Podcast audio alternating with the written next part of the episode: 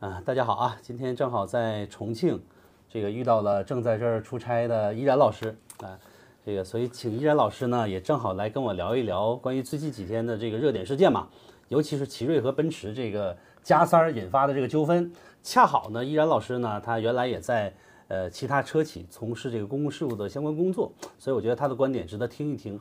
呃，依然我想问问你、啊，经经验有限，公关经验有限，依然我想问问你，就这事儿你是从哪天开始关注的？好像就是三四天前刷一些短视频平台看到了这个新闻，嗯，一开始没当回事儿，后来我又在微博上看到你长篇大论的在进行一些观点啊，的发表，我会关注一些社会热点嘛，嗯。呃，其实反转我是从你这儿知道的。一开始我感觉就是一个粗暴的奔驰车主可能砸人家车啊，后来被收拾了。然后后来我看了你的那个长微博以后，我感觉情况没那么简单。那其实现在我们不讨论这个事件的整个过程了，大家细细的了解差不多了。其实我很想知道，依然就是说，你看奇瑞哈，嗯，在这整个七天的这个过程当中，基本上它是没有发生的。它刚发生这个事儿的时候，它做了很多工作，嗯，包括它的官方服务的微信号呢，就说了，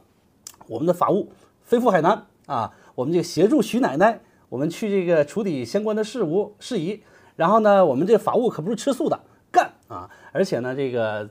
这个徐这个徐奶奶呢去修车的时候呢，同时呢，奇瑞还呃派人又送果篮又送鲜花，我们看还录了视频，同时网上还有他们在一块儿吃的这个火锅大餐的照片啊。这是奇瑞呢在事件最开始的时候他的一些表现啊，而且呢，他的官微也转发了。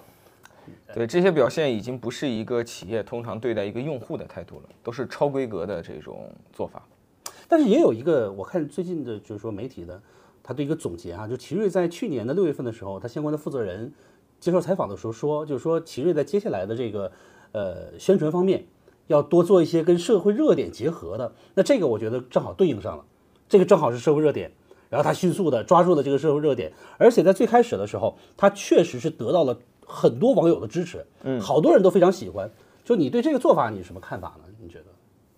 还有他这个公司的这种宣传思路，一个企业想结合社会热点来做营销，我觉得从动机上无可厚非，啊，然后我也看到那个热点的事件，他好像是不是说车被砸了，我再送你一台新的，说过这话吗？他说就是我送你一个新的代步车，哦，送个新的代步车，总总之就是，他会很，你看，你看，我就是一个这个消息的浅度阅读者，就是我会阅读，但我其实也不太关心，所以我不会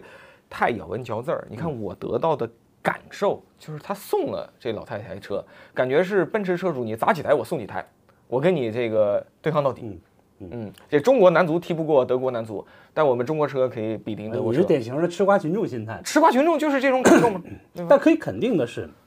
无论是送的车还是代步车，实际上一定是代步车啊。嗯。但是他开的这个奇瑞瑞瑞虎的这个瑞虎八嘛，嗯，它实际上就是一台八万多到十六万之间这么一台车，我估计就十万左右吧。嗯，这种档次的车，在修车的时候会提供代步车吗？而且是更高一层呢？呃，所以我前面就说嘛，他的种种行为是超用户规格待遇。我认为，如果说是借势营销，可以理解，但这个事情的前提在于你借的这个势，到底你在不在那个势头的，呃，正面的这一边儿，对吧？如果你借的这个势确实是真实有效的，有利于你，你借也就借了，啊，占个便宜。我觉得这事儿你换了这个阿里巴巴，嗯，你换了特斯拉。你换了很多企业，有的时候都会做一定的借势营销。会吗？会借这么夸张的，立刻就跟社会热点的车主去联系吗？我觉得不会吧。嗯，其实很难讲，就是比如说有一些公司，它可能那个车发生了特别严重的事故，有的时候企业就会表示，那个你看你从这么难的事故中还幸存了。然后充分证明了我们车特别好，那我为了关怀你，或者说我给你一个对吧五折换车的机会，或者是我甚至大方点送你一台。其实，在我看来，这就是良性的热点事件的借力营销，但前提是这个事儿本身挑不出问题。但从我看了你的微博，我感觉这个事件本身有商榷之处。哎，这个老奶奶这边是不是完全占理？她是不是各方面的这个事情都非常的合规？这个本身存在很大的这个疑惑。就是在新闻角度呢，一种呢是突发事件，你比如说呢，像未来的车主他迷路了，嗯，他没电了，是吧？在那个呃一些很边远的地方，那未来立刻就派车过去，对对吧？这个没问题，甚至是给你安排吃住啊，帮你解决问题，嗯，这种叫突发事件。还有一种呢新闻叫纠纷，嗯，这纠纷有的时候就容易出现就所谓的反转，嗯，或者说你也不能叫反转，就是说它这个信息啊是一个层递性向前推进的，嗯，信息一层一层的告知公众，最开始的信息呢它不完整，对。不完整的信息你得不到一个完整的这么一个对事物全貌的看法，是，所以奇瑞这个事儿呢，它就是当这个信息层层推进之后，大家发现哦，原来我可能奔驰它砸奔驰男砸车这事儿吧，我永远是不能支持它。但是呢，你奇瑞这这老太太这一家，你这做法也不值得我给你这么多支持。对，这个事态发生了变化，就网友觉得，哎，我干嘛？这你这样人，我不应该支持你啊！尤其是发现了你是忽悠了我，让我来支持你。对，你不是说我自愿的，现在你说你说我是自愿的了。就是呃，因为现在这个时代的媒体传播速度太快，早期有一部分的事实，大家就开始拼命传播了。这个时候，人们的解读往往是填补自己内心的想象力和立场需要。就在立场上，人们比较讨厌有的人仗势欺人，嗯，哎，有的富人为富不昌不昌，对吧？呃，那词儿叫什么？为富不什么？为富不仁，为富不仁，为富不仁。对，你看，我开始看很多小视频，都说什么奔驰车主、奔驰男车主怎么怎么怎么，搞到最后那奔驰车就不是他的，他不是车主，他只是个车上的乘客。听说那车还是租来的，对吧？所以这个为富不仁这招首先不成立了，其次，对吧？这个所谓的国际有老外国高端品牌豪车的这个这个这个车主，对吧？欺负这个中国车主，又欺负这个女流之辈，还是年迈的女流之辈，这事好像也不成立。对吧？那那车不是他的，然后老太太这边也不是司机，老太太也是个乘客，对，车也不是他开的。但当时这些信息很多人是不知道的，尤其是这个奇瑞女车主呢，呃，老太太的女儿，她误导了公众嘛，对媒体说，说是我妈妈开的车，人一看你这七十一岁老太太开车、是吧？你那么一个男的，你吓唬老太太，那你这不是人吗？对，这个就是太过分了。但最后搞了半天，对吧？这个方向盘后面那不是老太太，嗯，而且到现在，至今为止，就是说真正的奇瑞这司机没出来过，司机到底是谁到底是谁不知道，啊？可能是他儿子，也有说是他这个 MCN 团队的成员，他大概率应该是他这个，我估计是女婿啊，总不可能是自动驾驶吧？那不能，应该不会吧？自动驾驶，这车自动驾驶应该没有呃，这个奇瑞有吗？今儿开的小鹏不了 G 解，六这么先进啊有有机会问一问啊，啊奇瑞智能驾驶怎么样？总之就是，就是开始你发现这个这个事儿呢，这个信息非常不全面，然后公众就留下了一个你就是在欺负这个老太太，对吧？对，嗯，因为他对外就是把老太太的形象往外推，语言上又说是老太太，实际上这不就是卖惨吗？这跟这跟那个碰瓷儿有什么区别呢？碰瓷儿能引发出这个这个对一些人的责任的这种误导和追究，以及能吸引周围人的围观和同情的一个很大的原因是，碰瓷的人不是二十五岁的青壮年男子，是一个七八岁的老头老太，对吧？那你这个事情不就是另一个版本的汽车版碰瓷儿吗？对，总之这个事情啊，就是大家这个对各种信息啊，我们都了解比较清楚了。那我为什么今天请依然他的这个呃过去的这个履历经验，我就特别想请教一个问题啊。你看奇瑞的这个事儿啊，这么长的时间，整整七天了，除了最开始的时候要接这泼天的富贵，他去了，然后接下来的七天里面，他没有任何动作，尽管这 你也不能说一点动作没有啊，他把这个官方账号的这个评论给关了啊，你不能评论，精选评论。然后呢，今天我看到他的这个官方的一个客服号叫琪琪和瑞瑞，嗯，这个抖音号竟然改名了，官方呃改名了，改名了，没了。刚才我看了换了一个名字，叫琪琪和瑞瑞，就是他最早跟那个网友说的，说我们法务啊已经飞赴海南，改名了。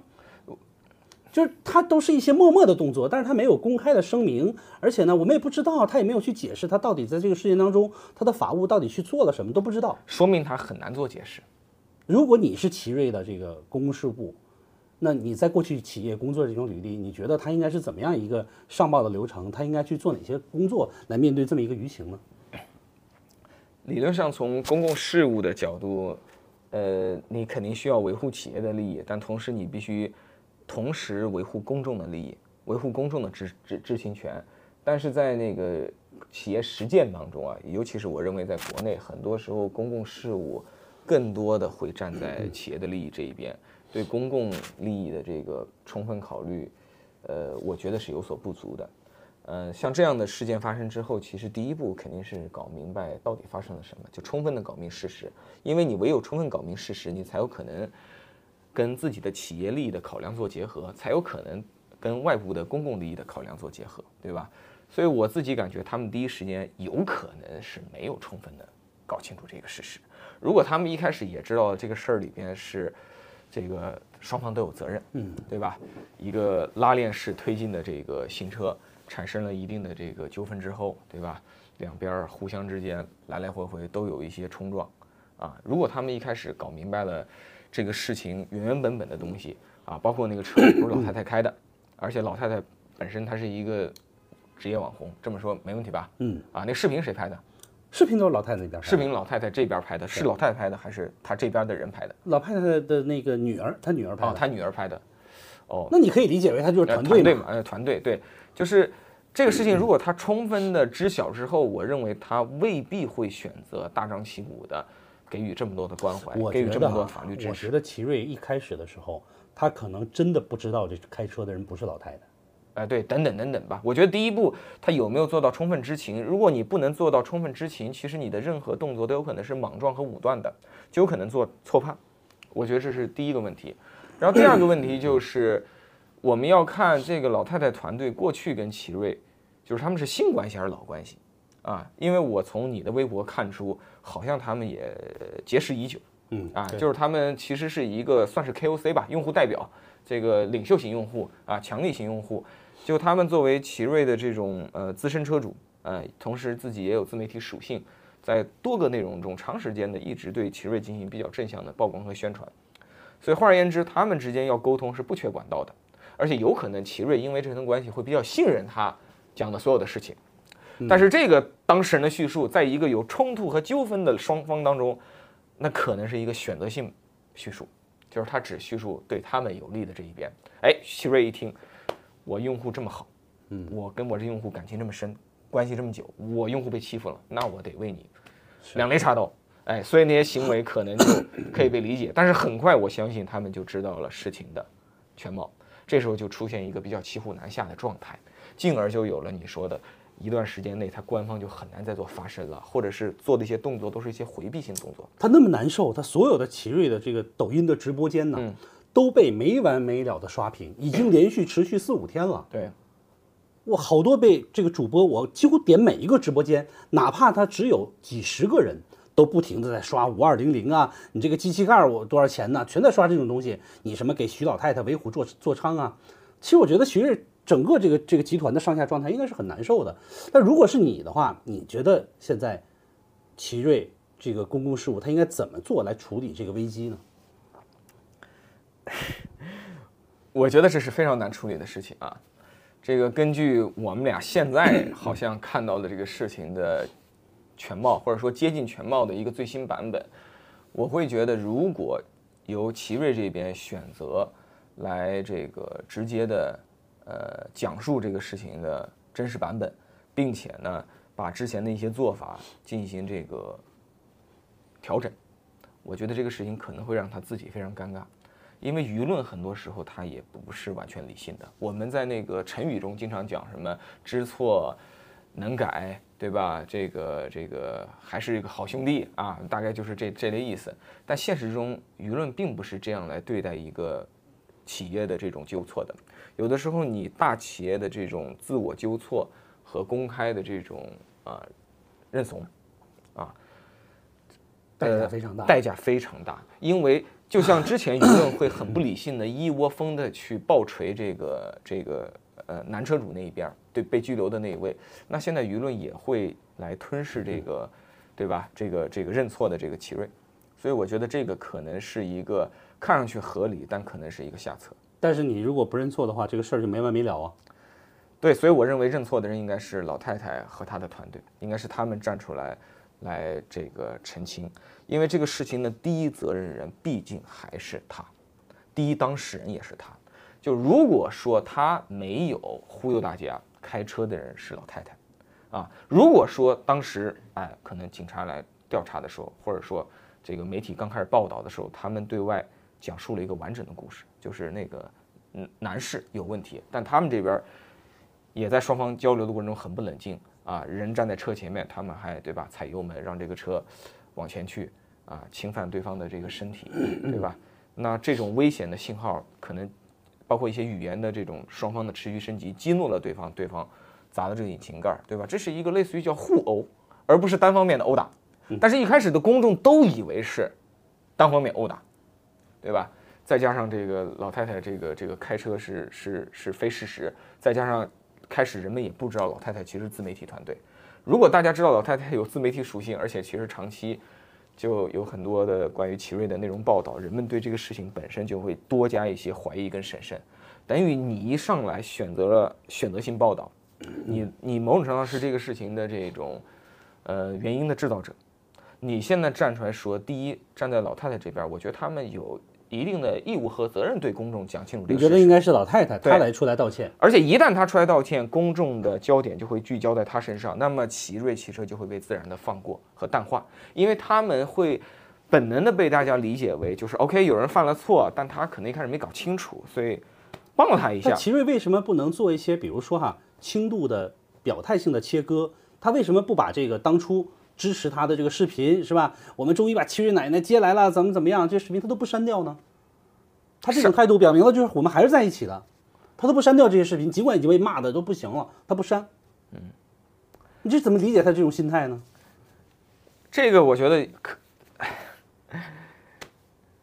我觉得他们可能现在还在这个呃商议和讨论当中，就是经常在公关圈有一种说法，什么黄金二十四小时、黄金四十八小时，甚至大家说在现在的社交媒体时代，可能是黄金一小时，就是你要非常快的回应大家的这种疑问，但这实际上是一个站着说话不腰疼的美好的愿景，因为在企业内部，呃。呃，就是永远会有不同的声音和不同的利益权衡，对吧？你如果是站在公关部的角度，有可能会希望对快对外尽快的澄清，啊，解决企业的公关问题。但是你得知道，这个老太太过去能够跟奇瑞有这种合作，说明她可能跟用户发展的部门，跟这个市场品牌的部门，它是有这个一定的互相的捆绑的。如果你现在选择割袍断义，你做切割，那么你怎么保证对方不会进一步的？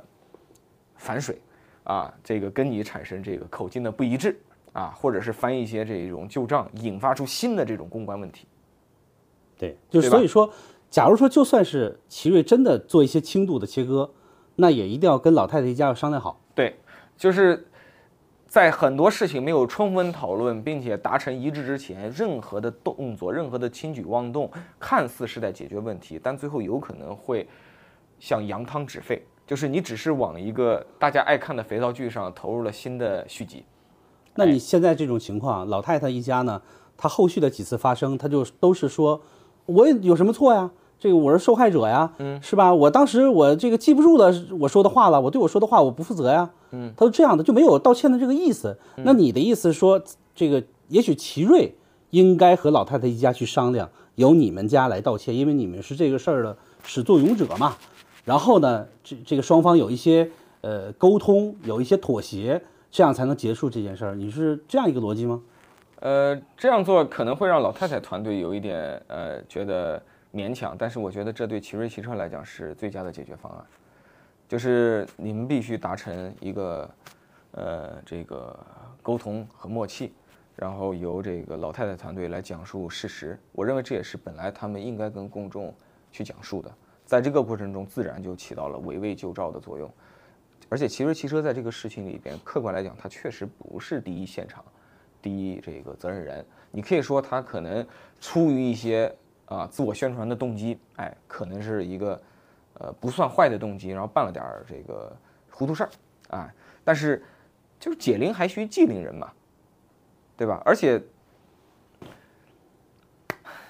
不是你这个我我是老太太一家的话，我觉得换位思考啊，我觉得很难接受。嗯，因为一旦你道歉了，有可能，嗯，你今后你这个号你就做不了了。你不道歉，这个号的形象难道就能够更好吗？那不一定啊，我看啊，就是他在今日头条上的号，嗯，已经改名了，嗯，哦，改名了，改名了，改了一个，哦我给你瞧啊，就是一个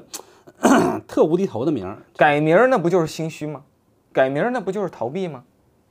改名就是想换个马甲再忽悠公众一次呗，两年后再制造一次宝马男，这个脚踢老太太。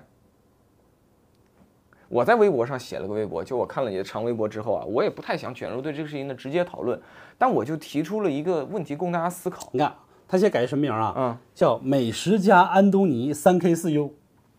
直接改了一名儿，就是他在这个今日头条号上这个账户已经名改了。那他将来不行就把我抖音号我一改个名儿不就完了吗？反正大家很快就忘了。他的这个行为彻底的向大家展现了一点，就是今天的这种很多自媒体里边的这个“字”字儿，它不是真正的自己，它叫自定义，啊，它叫自我编撰，啊，他需要是老太太的时候，他可以起个老太太的名儿，然后找个老太太演员；需要是一个外国漂亮妞的时候，他可以是一个乌克兰漂亮妞，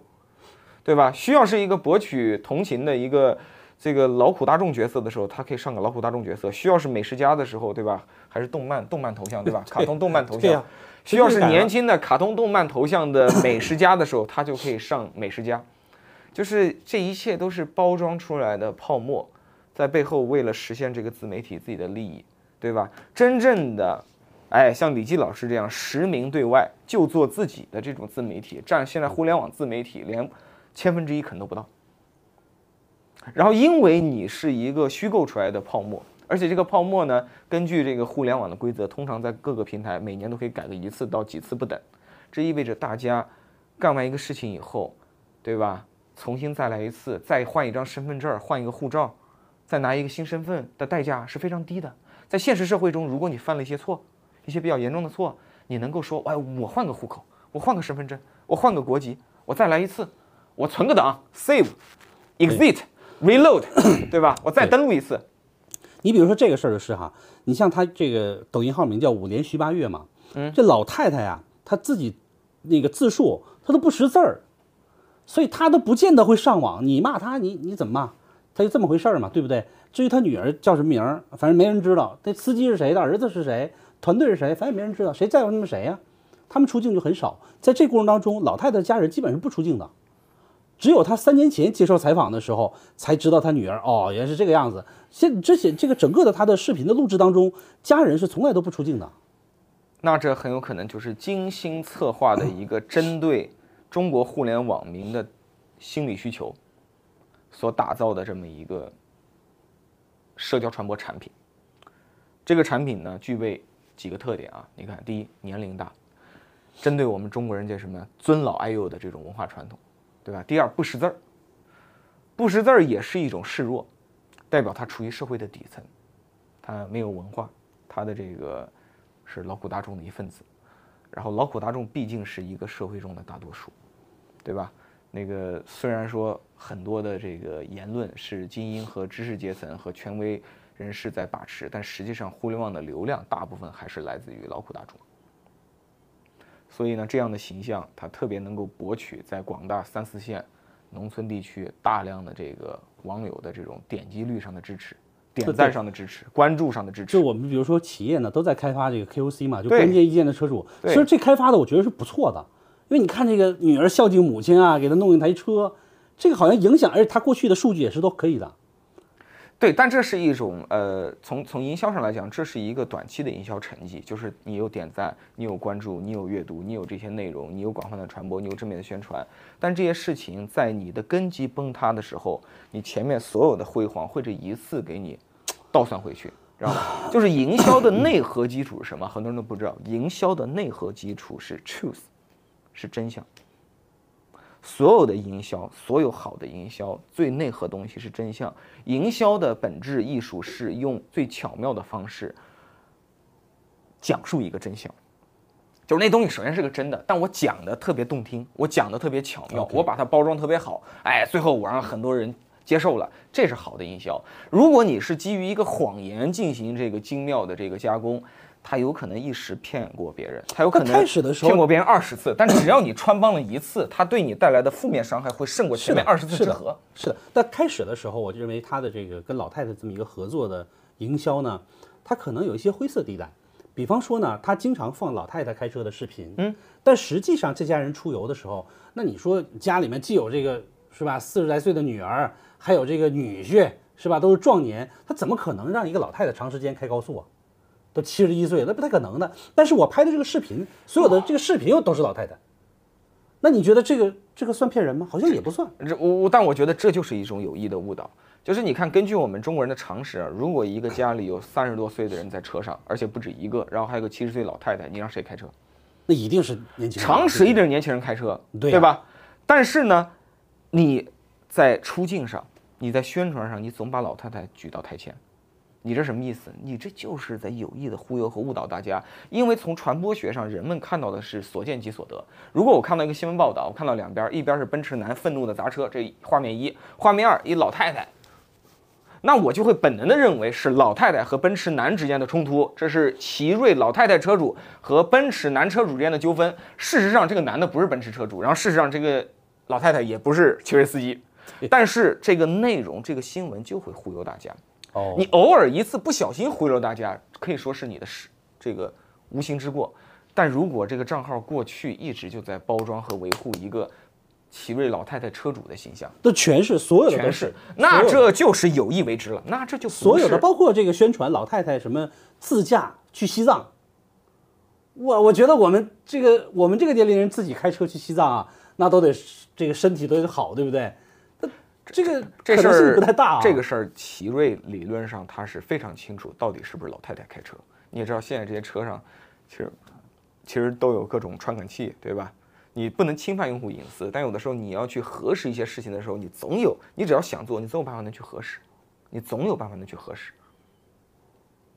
那你比方说哈、更何况这个事情是涉及到警方的，对吧？你稍微做点功课，你就知道到底谁在开车，到底前因后果是我觉得他什么状态。，你看一一聊的这么深入，我觉得他就利用了一个人们认知的这么一个呃盲区吧。就打比方说哈，说这个老太太一家去这个西藏呀，自驾十天，是那在十天里呢，老太太呢，她只开了那么三五次，每次呢我就开几公里，然后拍了视频。那你可不可以视为是老太太自驾去西藏呢？从事实角度来说是不是的？不是？但是你这这么宣传的话，因为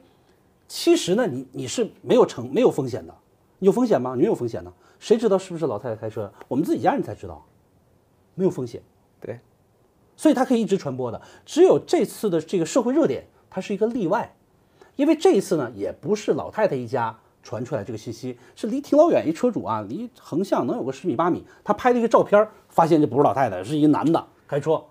然后本质上这个其实这个这个奔驰男他是知道的，但是他没有传播渠道，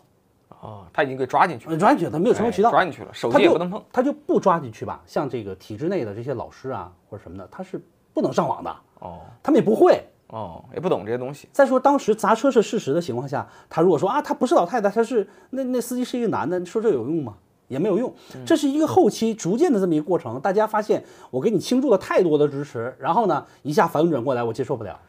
对所以从你从奇瑞的这个营销的角度，我认为他开始让这个老太太就突出她的开车这事儿吧，没风险。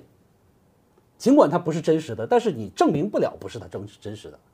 你无法证伪，对不对？这个事情就考验一个呃品牌道德的问题。其实品牌就跟人一样，哎，这个人我们讲古之君子，对吧？那与君子对应的就有小人。企业的道德其实也是这样子的。呃，为什么有一些品牌你会发现它在公关上非常的小心和低调，对吧？有特别是有一些你会发现经营的比较好的一些国际的品牌，形象非常良好的，实际上这是他们的公关人和品牌人。呃，非常多年每一天的这种努力换来的，就是很多的热点你不能蹭，很多的营销机会你不能去参与，很多的看似能给企业带来巨大传播的事情你不能去碰。你你有没有发现很多大企业喜欢干一些其实非常高成本低回报的营销，比如说赞助全球帆船赛，赞助劳力士，呃，不是赞助那个那个大师杯网球大师杯啊，赞助一些公益活动啊，赞助一些世界级的这种这种艺术盛典。这种事情其实很多时候就是花很多的钱，但营销回报不直接。你说多卖几台车，多卖几块表，对吧？但是如果你真的要做成一个很大的形象非常好的品牌，有些时候这些事情就是合理的，反倒是一些我们经常讲的低成本、高回报、博出位、上头条的这种事情，它很多时候是高风险的。是的，十次中有八次你有收益，但万一有那么一两次你你之前的收益都倒回去了。收益就倒回去了，因为你会给公众留下一个特别清晰的印象，就你这品牌不诚实、不道德，对吧？然后一旦有了这种问题的话，就是它对品牌的伤害其实是非常大的，非常非常大。因为很多呃，自认为形象良好，自认为就是说这个这个有有有节操，或者说哪怕他自己未必那么那么有节操，但即使是没有节操的人，你要注意到，他往往也希望自己的小孩成为一个有节操的人，他往往也希望买一个节操特别好的车。这是人之常情，对吧？即使你去监狱里找那些做过很坏事情的人，你问他想把自己的小孩培育成什么样的人，他会告诉你，他把他想让小孩走正道，他想让小孩品学兼优。然后他如果买一台车，他不想买一个品牌有污点的车。哎，OK，其实谈到这儿，我多少心情是有点儿怎么说呢啊，略微沉重，因为我认为奇瑞呢始终是我们中国非常优秀的一个呃民族企业啊，对，现在成绩也非常好。我看一月份的销量是达到二十万辆了，是是我看新闻是达到二十万辆，应该跟比亚迪都差不多了，很了不起的成绩啊。那么我们其实也是觉得，面对这么一起负面舆情事件的时候，呃，请教叶老师的是。奇瑞究竟应该怎么做才能够是吧，使企业这个形象得到一个负面形象得到一个挽回是吧？怎么做？那好，那我再回到刚才你提的这个建议，让老太太道歉。但是老太太自己她是没有这个愿望的，没有这个意愿的，或者说她也没有这么高格局的想法。那如果说奇瑞她希望老太太出面来道歉，那奇瑞应该怎么做？你觉得他应该跟老太太沟通吗？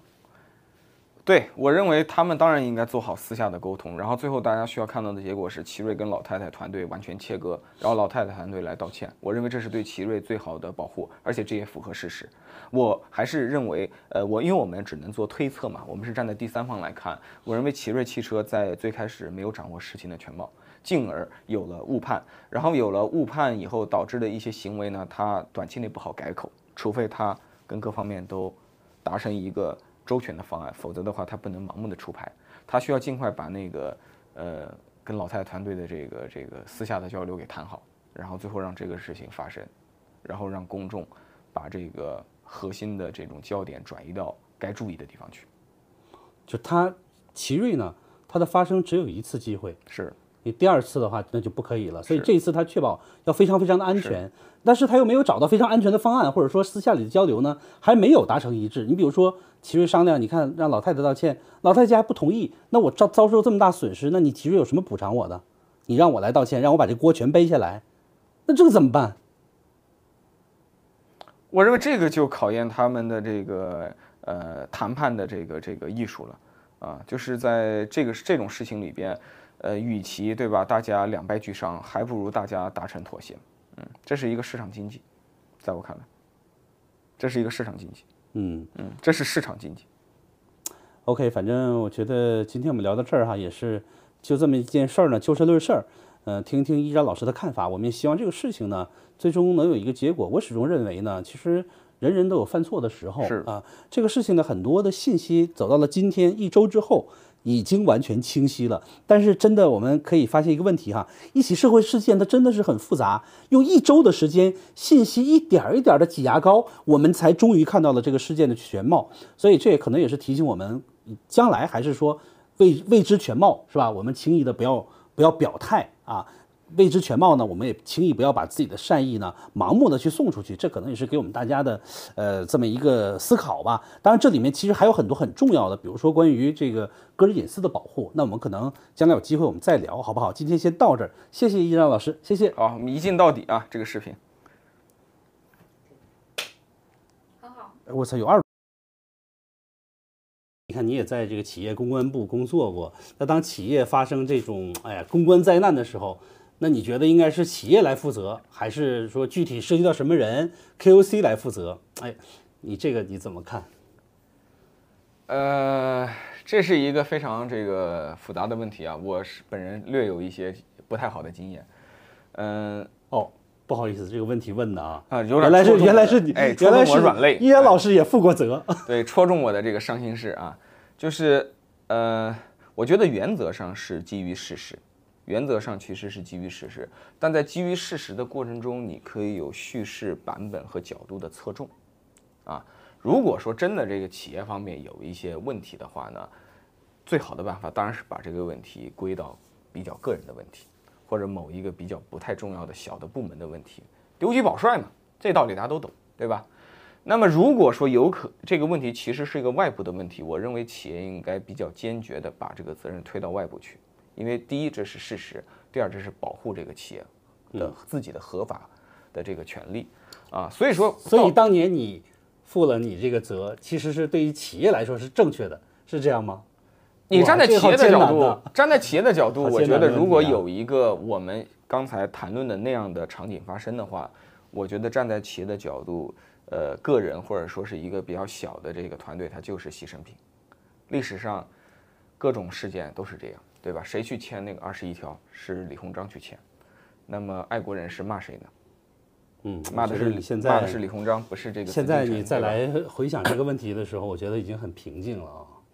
因为当年你有过类似的，当然那个也我不觉得是你的责任啊，我当时也是都是听说嘛。嗯就像你这些你所说的这个轻度的这么一个阅读，嗯，现在你可已经很平静的面对这么一个，是吧？当年的时间治愈一切啊！当时是觉得还是挺难接受的，对吧？我不是那个呃辱骂别人的人，然后我也没觉得我做什么明显不合适的沟通啊。然后这个事情的来龙去脉非常的复杂，但是最后好像需要有人在那个高压锅上扮演那个冒出来的蒸汽，然后我是那个蒸汽。所以回到我们刚聊的这个话题，我觉得这个老太太团队就应该是那个蒸汽，而且她跟我当年的情况不一样。他们是对吧？大家看到这个事情的全貌之后，他就是这个问题的这个制造的源头。如果他没有那么多的这个选择性的沟通，对很多真相的这种掩盖，啊，这种添油加醋，把奇瑞汽车忽悠进去了，把公众的廉价的同情给忽悠进去了，怎么会现在这个问题这么难收场呢？所以奇瑞汽车应该坚决的跟这个老太太团队划清界限，公开的维护自己的利益，当然在私下里先跟对方达成一致，该谈的都谈好，